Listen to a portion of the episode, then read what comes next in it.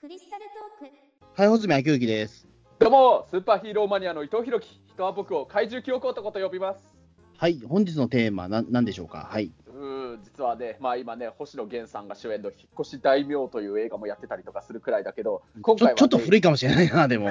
うん、もうちょっと、公開ね、3週間ぐらい前だったと思う。ええ。そうか、まあまあまあ、あのね、まあ、つつまりね、今回やるテーマはね、いわゆるお引っ越しというものについてね、語ろうかなと思ってね、あの、まあ、これはなんでかというとね、別に引っ越し大名がやってるからってわけでもないんだけど、あの、今日これ今撮ってるのが10月8日なんだけれどね、なんかね、前さ、あのこのクリスタルトークの中でも僕あの近いうちに引っ越すと思うよって言ってたような気がするんだけれど、なんか言ってたような気がしますけど、そう、はい。なんか言ってよね。えー気に、気に、気にしてなかったというは気にしてなかったような気もするし。うんええうそれがね、実はいろいろとね、手続きをね、いつの間にやら水面下で進めてて、あのね、うん。3日後のね、11月11日、これを撮ってるね、11月3日後の11月11日だから、もう配信されてる時にはもうこれもうした後って話になってると思うけど、あのね、引っ越しついにね、することになってね。おー、おめでとうございます。はい。あーおめでとうございますでいいまあまあのかな引っ越しでもおめでとうございますでいいのかな？どうなんだっまあ、けな引っ越しのお引っ越しの理由にもよるかもしれないけれど、まあそうですね。まああなんかね、借金でなんかね、夜逃げするんだったらおめでとうございますじゃないですそうだね、そうだね。全然。まあえー今回はそうだね、おめでとうございますって言っていただく理由で、本当にいいのかもしれないんだけれど、あのね、まあ、まあ、いろいろで理由、2つか3つくらいはあるかもしれないけど、まあでも本当ね、あのその中の1つで言うとね、あのおかげさまで結構、タクシーのお仕事が順調でして、まあ、結構いろいろ見入りもあるので、今まで住んでたちょっとあの、えっと7畳のなんかワンルームの小さなワン部屋から、少しグレードアップしたお部屋に引っ越すっていうことになったの。うん。まあそれはおめでとうございますですね。そうだね、そうそう、だから、ええす そう言ってもらえるならありがたいけれど、あの今、まあ、今、これ取ってる時点ではまだ今の家だけど、今の家が実は家賃5万円なんだけれど、うんああ、でもそれはでも結構安安いですね、まあ確かに。安いんだよね、うん本当安い。あのまあ一応都内で5万円って言ったら、でも相当多分狭いと思うんですよね、多分ね。うんまあ、あの7.5畳の 1K でユニットバスだね。ああ、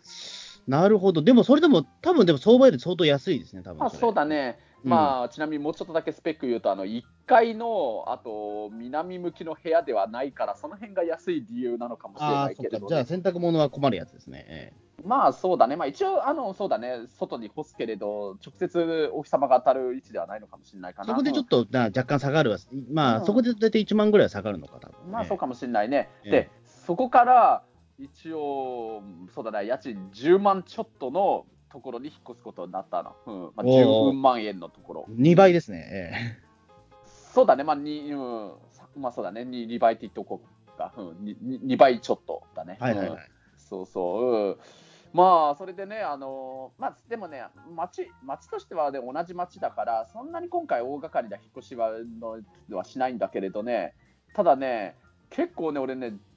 人生を振り返るとね、意外とね、あの越し、実はしてるんだよね、実は、本当に。あ、そうなんですか。うん、いでも育うんちも、生まれも育ちもね、あれですよね。うんでも西、西東京の西ですよね、でも。そうそうそう、あの生まれも育ちも東京都国立市だよ。うんうん。そう、うん、まあ、だから本当にね、引っ越しの回数、単純な回数は多いんだけど、ただね、あまりにも細かい引っ越しが多いなるほどねって感。じなんだよはいはいはい。うんえそれを引っ越しに含めていいのかよっていうのがね、あの多分あると思うんだけれど、うん、まあだからこれをね、今回のまた、そういう意味で言うと、本当、まだ10回はさすがにいかないかもしれないけれど、あ久しぶりにまた、うん何回目かの引っ越しかなっていうのをちょっと振り返るためっていうのもあって、引っ越しそのものについて語りたいなとは思うけれど。いいですね。ええうん、そうそうそう。うん。え、穂積君もあの引っ越して何回か知ってるんだもんね、確か。ああ、一応してますよ、それはもちろ。うんん。ちなみに何回くらい穂積君は知ってるのかな？えーでもね細かいのも含めると。細かいのを含めると、でもそれでも5回ぐらいじゃないかな、人生においては。ん。あでもわかんない。でも、まだ物心ついてない時に、何回か引っ越してるっていうのあるんですよ。僕はあの、うん。は葛飾で生まれて、その後八丈島に行ってるらしいんですよ。あ八丈島行ってるの？それは完全に初僕、島育ちらしいんですよ、どうやら。あ、それは初耳だね。あ、あそうなの。ただ僕、記うん憶一切ないんで、そこは分からなくて、ええうん。うん、なんかその、お親父があの公務員だったので、そのうん八丈島で一時暮らした時期があって、うん。で生まれてすぐだったらしいんですけど、僕、記憶がないんですけど、どうやら島育ちだっていうことがあそう最近。そうなの？ええへえ。で、その後し、しばらくし、1年ぐらい戻っまた葛飾に戻ってきてるから、まあ、その、ずっと葛飾、なんかその1年だけなんか八丈島に行って、うん。その後しばらく、うん。あの葛飾にいるっていうような、えーうんうん。まあ、それで、で、うん。だだからそこでもう僕、2回引っ越してることになるんですよ、見てしまうとね。まあ、そう、えーそういうことになるよね。うん、だから多分ね、うん、まあ、それを含めてしまうと、分かんないけど、でも5、6回ぐらいじゃないかなと思いますけど、うん。えまあ俺もね、本当に細かいの言うとね、数えきれ数えきれなくはないんだけどね、ちょっと今、ちょっと振り返りたくてたいなと思っちゃってね、まずね、あのまあ、う生まれたのは、あ生まれたというか、まあ、そうだね、生まれた場所は国立の家のところのなんだけど、まあ、ちょっと細かいこと言うと、国立市じゃない別の市の病院なんだけれど、家はもう生まれた時からずっと国立だけれど、うん。そこからね、えっ、とね、僕がね、俺が小学校に入学するくらいのタイミングでね、それまでのね、あの家に、本当に小さな2階建ての家に、あの父父と母と、あと父のお母さんの僕から見ての祖母、おばあちゃんと、それと僕とあと弟で5人で住んでたんだけれど、だんだんやっぱりちょっと僕も弟も少しずつやっぱこれから成長してって、ちょっと5人だと少し狭くなっていくなっていうことでね、あのしかも、だから俺がその小学校入学するタイミングくらいで、一回ね、あのね僕と弟と母親がね、普段ちょっとね、泊まりして、そこから学校に通うための近く、すごい近くなんだけど、ママンションに引っ越すことになって、おー、はいはい、はい。まあ僕が小学校に入学した1991年時点での新築だったマンションなんだけれど、うん、あまあバブル真っ只中に。作られた。そうかもしれない。ねですね完全にもうそれはもうそう言われるとそうかもしれ91ないね。バ、ブル真っ只中に新築のマンションというのはもううん。なかなか、まあ、えーそうだね、ギリギリ時代が許した感じがありまますよね。す。そうかな、うん、まあ、そこに、あの、でもこれもまた同じね、国立市とのね、しかも同じ番地の特中にあるマンションだからね、これをまあ、だから引っ越しに含めていいのなら、まずこれが1回目になって。まあまあ、でもそれを引っ越していいと思うんですよね、多分えうえん、うん、そっか、うん。で、その後にね、その9年後にね、2000年にね、うちがね、あのもともと昔からあった家がね、改築して、あのまあ、2階プラス屋根裏、ロフトがあって、さらに近い室が1つある、かなり大きな家に変わって、でバリアフリーの機能もある、そういう家に改築して、これだけの大きな家だったら、また家族5人で住めるってことになったから、あのそこのマンション9年間住んでたけど、あのまあ、契約を引き払いして、その家にみまたうん帰ってきて、また5人でそこでずっと住むことになったんでね、これで2回目だよね。うん、そうですね。ところがね、これ、ところがなんだよ、あのそのね、2000年のね、7月にね、そこの家がね、完成したんだけれど、だからまあ7月1日くらい、7月1日にもう住み始めたのかな、7月の頭に。ところがね、あのそこからわずか1週間、2週間は経たないくらいの時にね、あのちょうど7月のね、えーお盆の時期で、お盆うちね、お盆の迎え火っていうなんかね、なんていうの、風習があってね、あほらはいはいはい、ありますね。天気の子うん天気の子でもあれ描かれてたあれシーンだけどあのなんていうか焚き火を焚いてその上をまたいでご先祖様をお迎えする。それをやった後にね、あのねそれのね火火をねあとそのろうそくにあの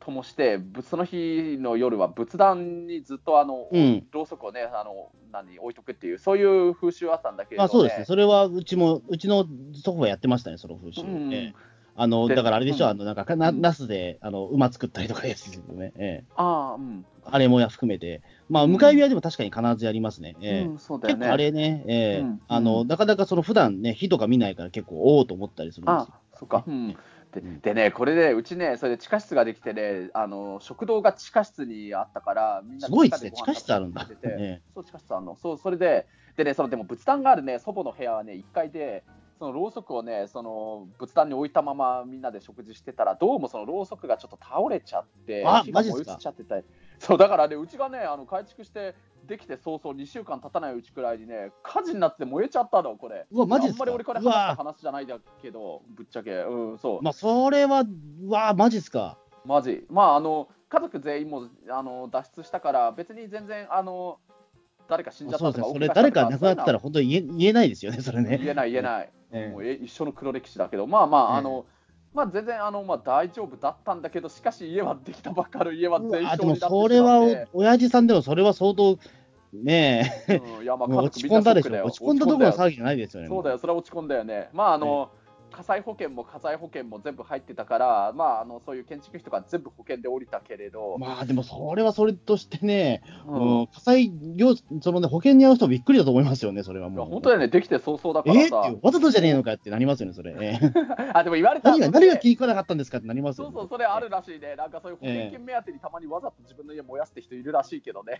そうそうそう。な うんうんもう気に食わ、俺の家が気に食わないで言ってくれよみたいなね。うん。そういうのは言いがかりもつけられそうですけど、えーうん、ででまあだからね、それで、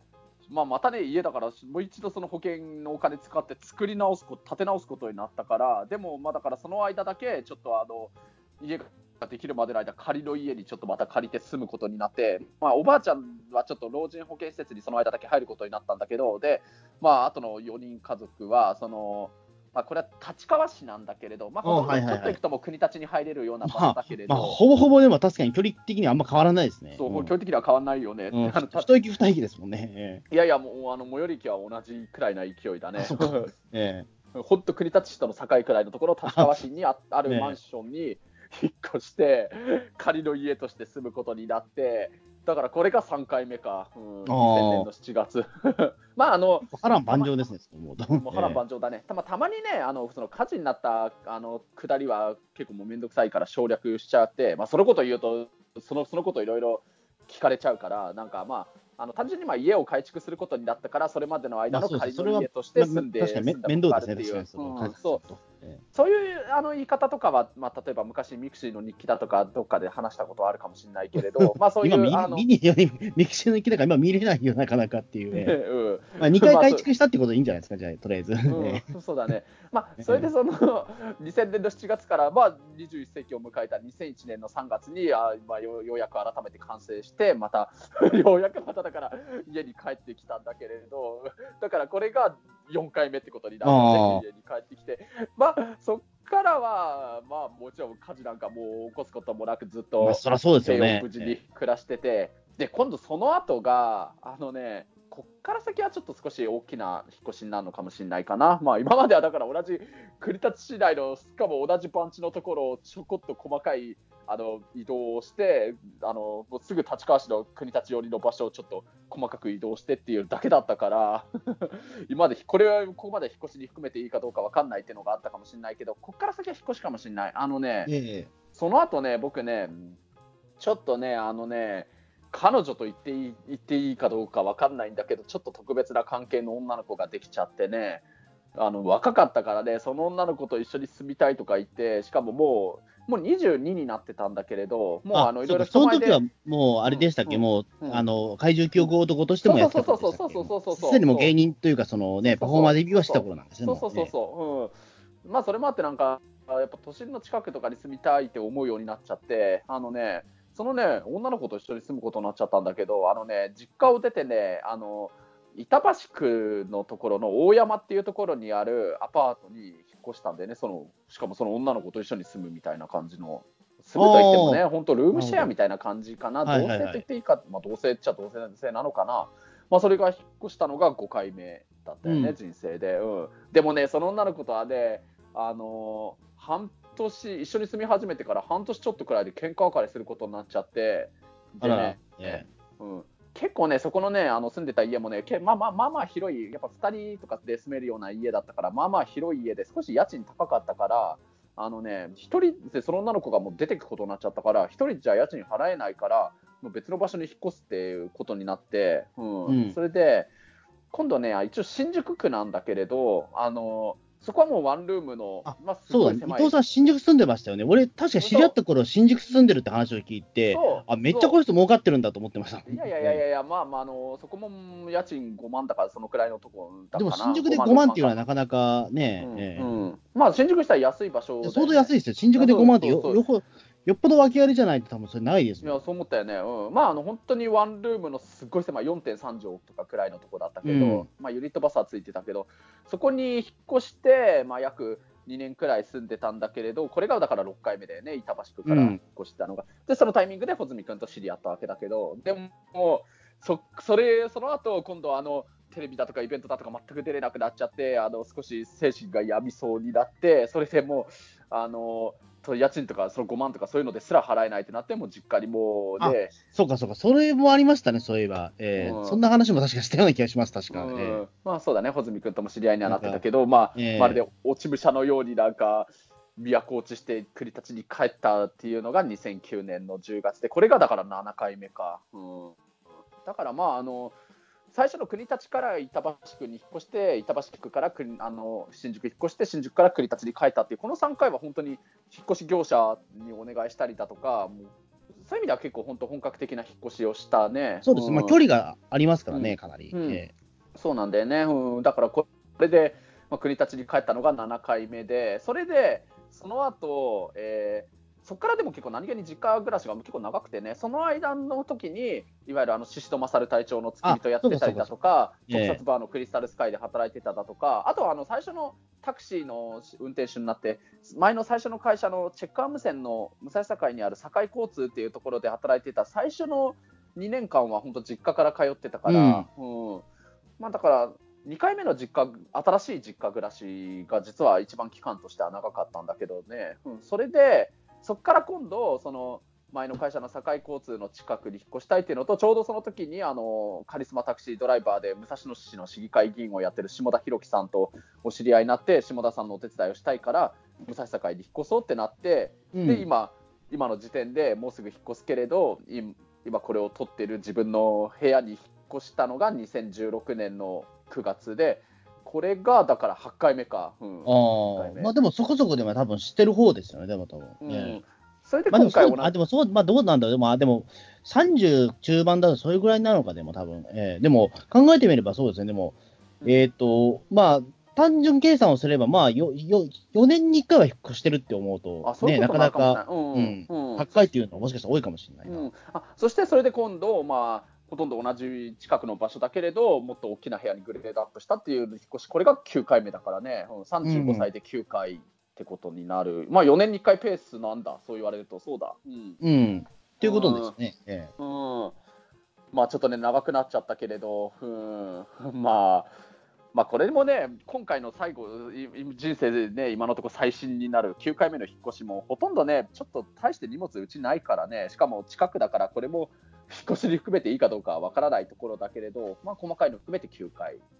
そうですねん気がついたあら。ーそっか、うん僕の場合はでもそのなんか近場で越すっていう経験ってほぼなくて、ああ、そっか。大体遠くなっちゃうから、うんあのだから引っ越しって大変なイメージしかないんですよ。いや、まあ大変だよね。確かに実際大変、やっぱり言っても。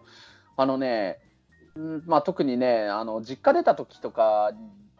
にやっぱりやるけれど、その住むまためのその物件探しとかをするのは、これ結構実は面白いなと思うんだけれど。物件探しはね、うん、僕も面白いと思うんですよ、あれ。すげえ物件探し楽しいと思う。面白いよね。すごい楽しいめよね。っちゃ面白いです、あれあれ。実は僕結構あれ、ゃ面白い。うんあれ、あれはちょっと金払ってでも僕ね、やりたいなと思うくらい、あの、面白い時があるんですけど、ええ物件探し、本当面白い、楽しくて、まあ、それでいざ、じゃあここに住もうっていうのが決まって、そこにあの契約をして住み始めると、そっから先は本当大変だね、なんだか。うん、あのね、まあ、実家に1回だけあった、あの昔、子供の時にその近場をいろいろ、そそくさちょっと細かい引っ越ししたりだとか、あと1回、25の時に実家になんか落ち武者みたいに帰るとか、それはもう実家に帰るときはそんな別に大変なのないけれど、まあ、そういわゆる実家から出て別の場所に引っ越し。たっていう時は、その後だからあの当然荷物運ぶというのもそうだけれどいろんな電気ガス水道インターネットまああと僕で言ったとうん。一応スポーツ新聞とかそういうののね契約するためのいろんな手続きとかもあるしあとあのまああの今住んでるあの8回目のちょっと実家から出た引っ越した時とかは改めて家具とかも全部買い直したから、うん、そういうのをなんか用意するためにいろんな各お店家具屋さんも行ったしだとかそういうあののもあったし最初の1か月間とかくらいはめちゃくちゃ大変だったんだよね。うん、そうですね。特にだからその家財道具とかって意外とね、高いものは高いですからね、言ってしまうと、うん、ああのそそれもある、うんーなんだろう、うん僕だから、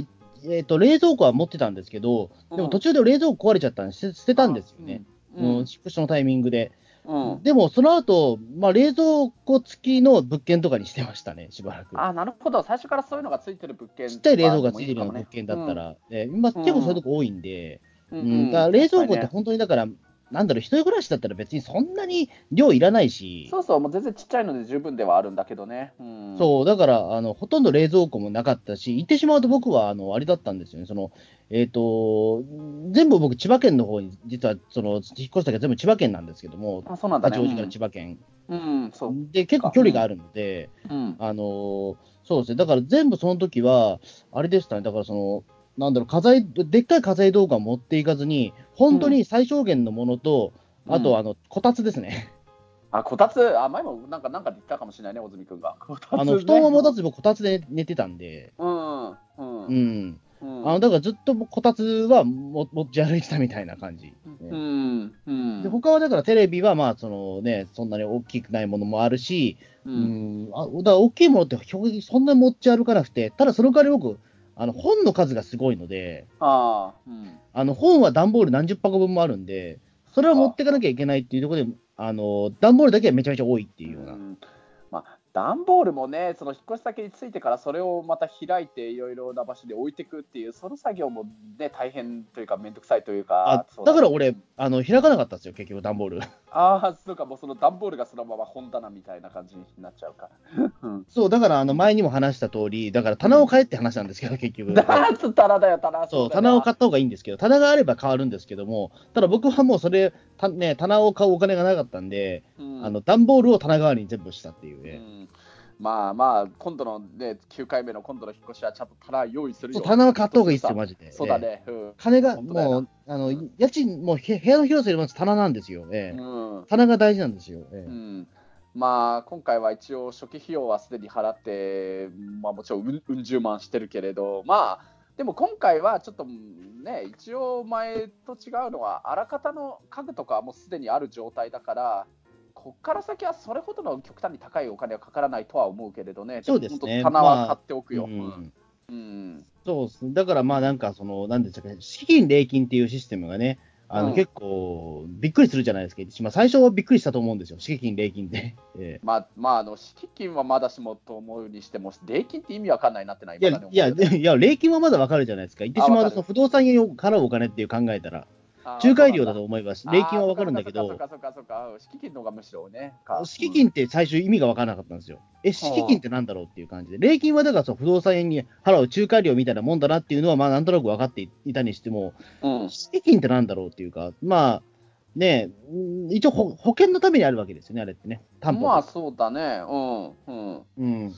だからそこで言うとね、そのシステムがよく分かんなかった。えーだって毎月払えばいいんじゃないのと思ったらそうじゃないっていう。あの、資金を払うためには、その何ヶ月分かまとめて払えみたいなこと言われるじゃないですか。そうだね、うん。だからそれがね、最初意味が分かんなくて、じゃあめっちゃかかんじゃんと思って。えー本当だよね、うんそう、引っだから越しはやっぱり最初だから本当にね、資金、敷金がないところで選び選びましたね、最初は確か俺。あそうなんだ、うん。うん。うん、そこまでのお金が工面できなかったんで、うん。最初だからそのね、決めてた、決めようと思った物件が確か敷金がね、3ヶ月分ぐらい払えみたいな話。だっ3ヶ月は多いね、本当に多いね。うん、ちょっと多いなと思って、うん。うん。で、これが普通なのかなと思ったら、まあそうじゃないので、うん、3ヶ月は多い、普通じゃないと思う。っとね、不動産屋にも言われたんで、じゃあ、うん。ちょっと別なところっていうね、うん。その資金さえなかったら、まあ、その決めてたんですけど、ええ。うん。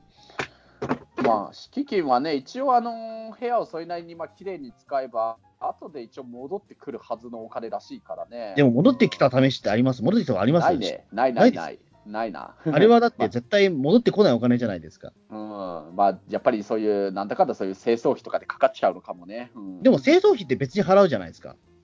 そうだね。うん。うん、ということは、あの、あれは本当にな、なんだろう、えっ、と担、担保金なんですよ、いわゆる。担保だけど持ってこない担保だと思うしかないっていうか。うんあそう言われると、やっぱりそうだね、敷金の方がだんだん意味わかんないような気そう、な礼金はだって、ななんていうか、そのね、お不動産屋さんにお世話になりましたみたいなことは、ね、言うためのお金だと思えば、まあまあまあ、そこは納得できるけど、敷金は、帰ってくも来ねえし、何のために払ってんだか分かんねえみたいな。本当だね、そうだね。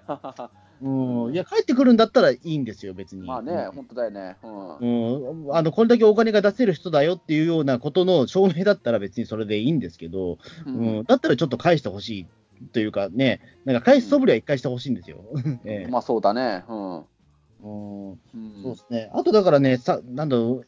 えっ、と、何回かあったと、何回かあるんですけど、うんそのなんていうか、保険、なんかそのなんていうか、あれですよね、えっと、連帯保証人みたいな制度あるじゃないですか。不動産のあるよね。うんもちろんあるよね。うん。で、えっと、い伊藤さん、今回、連帯保証人制度ってありました？あるある。であれってでもったしえっと、あれだったんです僕でも、引っ越した時何回目の、何回目かの引っ越しの時それいらないって言われたんですよ。あ、そうなんだ。そういう場所もあるんだね。うん。で、いねない代わりに1万円払ってくれって言われたんですよ。それを逆に意味わかんないな。それはなんだ？その1万円ってのは、そういう保証人を用意してくれる会社でもあるのかな？それに払うやつなのかな？なんか1万円って額がまた中途半端だね、なんだか。うん。そうなんですよ。あのなん、なんていうかあれなんですよね。うん。えっとね、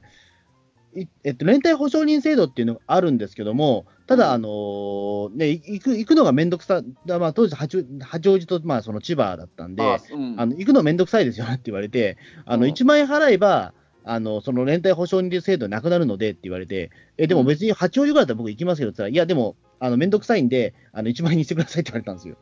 それ、それこそ怪しいね、なんか。それはいや、でも、でもそれで本当に連帯保証人っていう制度はなく、ちゃんとその、いわゆる保険会社が儲かるシステムなんですよ、これ。ああ、うん。うん。うん。うん。で、まあ、だからこれもちょっとやり方として汚いのは、そのうん時点でもう敷金、礼金の話とかも結構バンバンやってるから、何万円っていう言葉が飛び交ってるわけだから、その中であー1万円っていうふうにポンと出されると、なんか安い気がしちゃうんですよ。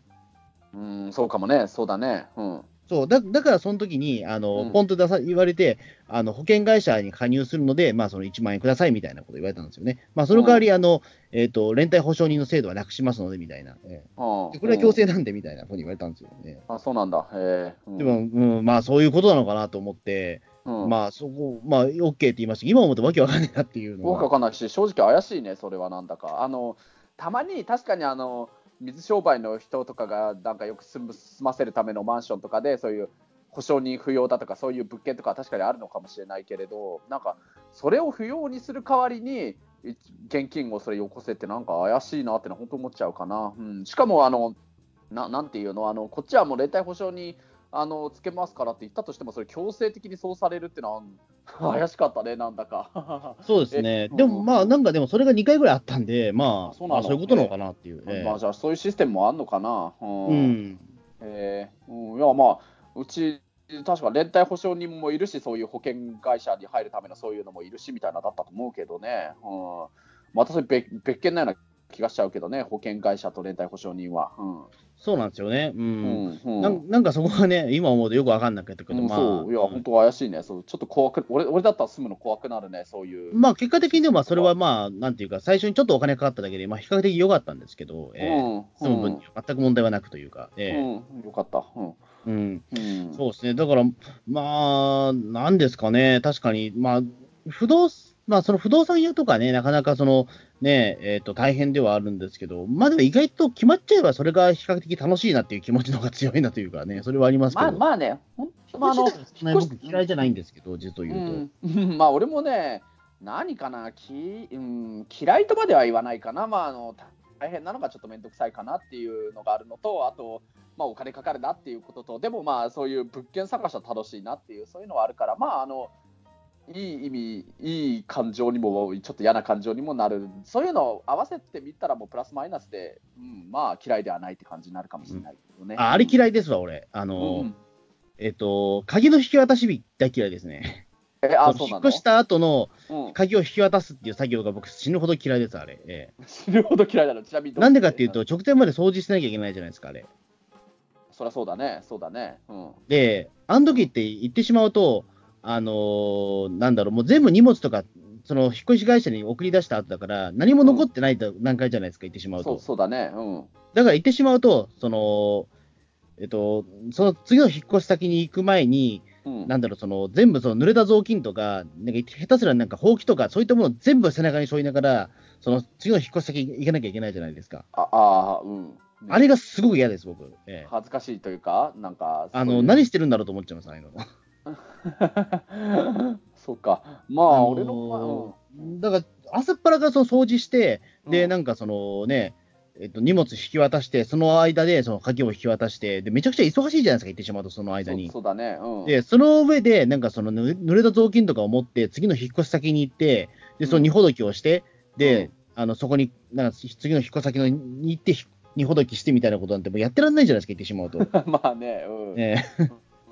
うん。うん、うん、だからまあそうすると、まあ、だんだん段ボール積み上がっていくだけになるんですけど、そうだね。うん。うん。うんなんかそのね、えっと、な全部その、えっと、雑巾とかなんかその掃除用が詰めちゃった後、言ってしまうとその掃除機とかも全部詰めちゃった後にもう一回掃除しなきゃいけないっていうこのジレンマですよ。ええ。あそうだね、確かにそうだね。うん、あれどうにかなんないかなと思うんですよね。うーん。いやだからクリーニングで、だそのクリーニング入れるんだったら、うん俺ものすごく汚くしてもそれいいのかなと思っちゃうんですよね。まあね、別に。でその後だから絶対クリーニング入れるっていう話だったら、うん、下手すら俺そこでもうね、あのめっちゃ汚してしまってもいいと思うんですよね。うん。そうだね、もう、いずれにせよ、敷金戻ってこないのなら、例えばそういうのによって敷金の返ってくる額に関わるとかなら、私もだけど、さっきも言ったように、いずれにしても敷金ってね、戻ってくる試しないから、いいんじゃねえとも思っちゃうかもね。うん、そうなんですよ。だからそこでまあクリーニング屋が後に入るってことは分かってない別にそこに汚してもいいのかなと思うんだけども、ちょっとそこでね、怖いのは、うんクリーニング屋の請求って後で来るんですよね。ええあそうそうかそうくそう、クリーニング屋さんの請求も払わなきゃ、こっちが払わなきゃいけないものだもんね。そうう。で、じゃあそれは絶対あの数ヶ月遅れてくるんですよ。うんうんで、その時に、あの、プラスされたら嫌だということで、まあ、うんその、頑張って掃除をするんですけど、うんでも、結果的にでも、その、プロの清掃が入るのは、俺のそう清掃いらなくねと思うんですよね、毎回。そうだね。うん。こんな素人裸足というか、その素人がやった掃除なんて、意味ねえだろうって思っちゃうんですよね。なんまあか、それをうんやりながらね、4、5時間掃除しなきゃいけないってね、なかなか辛いんですよ。まあ別に4、5時間もかけて掃除することはないのかもしれないよね。だって別にさプロのクリーニング屋さんが後でしっかりした機材を使ってやるんだからね。うんまあ、そうなんですけどね。ううんんうんでも、結構、でも、隅々までやろうとすると、時間かかるんですよね。うんうんまあ、隅々までやろうとするのが偉いけどさ、本当に。うん、まあね、まあ、結果的にお前掃除好きなのかって言われたら、まあ多分そうなんだろうけど。そうなんだねえうんまあね、僕も何しろ、一応ね、そのこの引っ越し先の今回の新しい家もね、あの10月11日からも権利はもらえるけれど、一応ね、今月いっぱい、10月いっぱいまではね、今まで住んでた、まあ、約3年住んだ形になるけれど、その前のところも、一応あの権利は残ってる状態で、10月31日をもって完全に新しい引っ越し先だけになるっていう状態だから、うん、多分鍵のそれでいうと、鍵の引き渡しの日は、まあ、10 30日か31日、どっちかかな、ぼ僕はまあそのタクシーの仕事のお休みの日の方になると思うんだけれど、うん。まあ、だからそれまでに俺も掃除しないとなって思ってるよね、完全に空っぽに。させないとね。。まあまあ、近いんだったら、まあ、そのね、うん。えっ、と、あれですよね、まあ、本当に、うん。えっ、と、まあ、荷物本当にそのまま持ってったりとかして、ちょそうそうそう。ちょびちょび始めちゃったりとかね、できます。そうそうそう、そうしようとしてる、まあ、まだそれはできるからね、あの基本的にはね、捨てるものがほとんどだと思う。あのうん。持ってくものってね、あんまり本当ないね。なんか服とか、服入れてる、なんかあの、洋服ダンスというか、みたいな、それのカゴとか、それくらいでね、あのね、うん、結構ね、ああいう家財か家電量販とかね、家電とかそういうのはね、結構今回売っちゃうのも多いからね、あの、冷蔵庫はね、もうだいぶ、前にさっき話した前のその、大山とか新宿に住んでたはい。時代からも使ってるようなすごい古い冷蔵庫だから、これをきっかけにもう引退させようと思ってるし、うん。はい。洗濯機もちょっとこれきっかけに新しいのにちょっとリニューアルで買い直そうと思ってるから、うん。あそうですね。洗濯機はでも、僕も洗濯機はもうでもずっ持ってないですね、ずっともああそうなんだ。え、じゃあ、じゃあごめん、それ聞くと、ち洗濯ってどうやってんの？あコインランドリー。あ、コイン、コインランドリーは正直俺、いちいちそこに通うのめんどくさいなって思っちゃうから、まあ、洗濯機は持ってたいなとは確かに思うんだけれど。う。うんまあでも、ひ正直一人暮らしだったらコインランドリーはありなんですよ、結構。ええうん、まあ確かにコインランドリー。実は洗濯機って高いんで、でしかもその、なんそんなにこまめにね、一人暮らしだったらそんなに洗濯しないんで、ランドリーで十分だったりするんですよ。あーまあ、まあでも確かに俺も今今自分でそう言いながら確かにコインランドリーって結構スムス隅々までやってくれるかもしれないしね普通自分で洗濯機やるの以上に、そう、で、うん。一回回すごとに100円とかなんで、うん。正直、ね、まあ、なんていうか、ね、どうなんだろう、まあ、毎日洗濯する人じゃなかったら別に、うん。うん。っていうか、男だったらそんなに洗濯しないじゃないですか。そうだね。いやまあまあうん。正直言うとそうだね、うん。3日に1回じゃないですか、多くても。ええ。まあそうだね。正直そうだね。うん。うん。だったらもう全然ランドリーで十分っていうか、ええ。うん。だからもう俺、洗濯機は買わないかもしれないです。うん。そうかそうか。うんまあ一応自宅に洗濯機は持って出ようかなみたいな感じだけど、うん、まあ、そあるあるに越したことはないですけどね。うん。ええ。まああの家電はね、結構ね、いろいろ買い直したりだとか、うん、あ電子レンジは持ってくかな、まだわかんないけど、うん、レンジはあったあの方がいいですね。ん。そうだよ。ね、うん、だから、そんなにね、お大きなね、運ぶものもそんなにないからね、あの布団もね、この機会にちょっと、まあ、今まで使ってた、3年間同じ布団使ってたんだけれど、うん、あんまり綺麗な話話じゃないのかな、これって。まあ、あの布団もちょっともう、今のやつ捨てて、新しく買い直そうとうん、思ってるから、それはいいと。うんえそうだよね。うん。だから正直そんなにね、でっかい荷物運ぶものはないんだよね。うん。まあ、だから、うん、まあさすがに一応一日だけちょっと段ボールは何箱かあるから、例えば自転車とかで、あの、カゴに入って入れて持っていくとか、そういうのはさすがにできないから、一日だけちょっとレンタカーで車借りて、あの、軽トラかトラックかわかんないけど、うん。下手したらそれで1日で終わっちゃうかもしそう、れない一日で終わっちゃう。ええは完全に一日で終わる。うんあの、うん。まあ、それで、あの、まあ、ほとんど、ほとんどはもう捨てるものだから、捨てて、あの、あとは、それで、うんその床掃除だとか、壁掃除だとか、まあ、そんなに隅々隅々までやるかどうかわかんないけれど、